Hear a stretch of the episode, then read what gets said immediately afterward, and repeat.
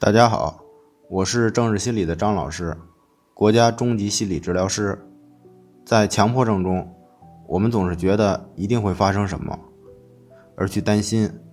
这种绝对化思维的背后是过度的控制，是外化。然而，很多时候我们是不能决定外在的，比如担心某种疾病，或者艾滋恐惧、狂犬恐惧之类的。我们的这种过度控制，实则是自己被控制了。也就是弘一法师说的：“如果你什么都不想要，天地都是你的。”反过来呢，就是强迫了。所以发生什么都是定数，我们试图决定的。我们不知道的是，我们也是被决定的。所以心理治疗的过程，并不是要你去积极面对什么，也不是要乐观的去对待什么，而是看清生命之中的苦无常。所以我们才要坚定的走下去。